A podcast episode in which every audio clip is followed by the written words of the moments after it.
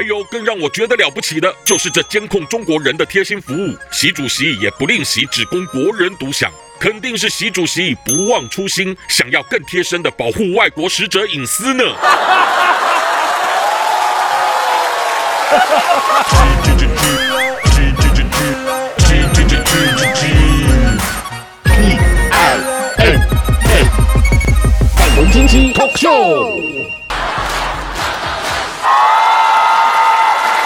各位朋友，大家好，我是粉红鸡。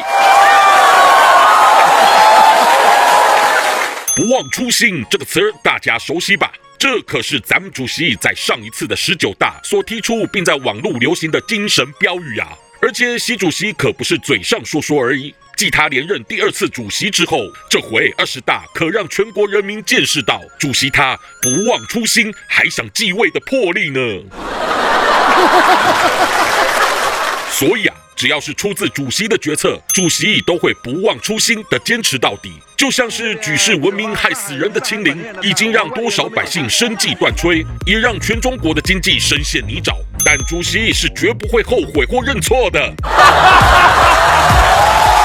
关于不忘初心的最佳诠释，主席也示范了什么叫做除了坚持，还要不断鞭策自己更上一层楼。比如对人民在互联网的监控手段，就从微博上大家公开发文的严审，如今已经审到用户私下的聊天群。所以这对咱们老百姓的思想教育，可是做到了无微不至的陪伴呢。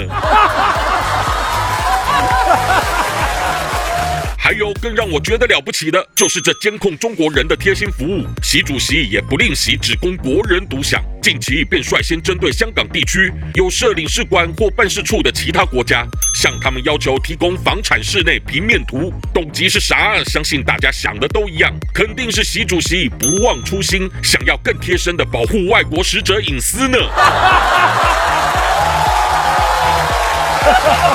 至于如果还有人对于主席的初心有不清楚，甚至怕因误解而说错话，那就先去多多分享咱官媒的微博，不仅保证你发帖的网速顺畅，也肯定不会被删帖或是关闭账号。否则，若是因为自己太有主见，说错了啥有关入党的话语而被关，到头来你在狱中还是得成为网军，为主席发帖赞美加转发来赎罪，那何不干脆开始就不忘初心的躺平吧？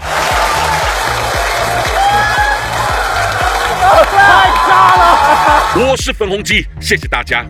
喜欢我粉红心机的话，快按下订阅并开启小铃铛，每次更新就让你看懂小粉红。想爆料，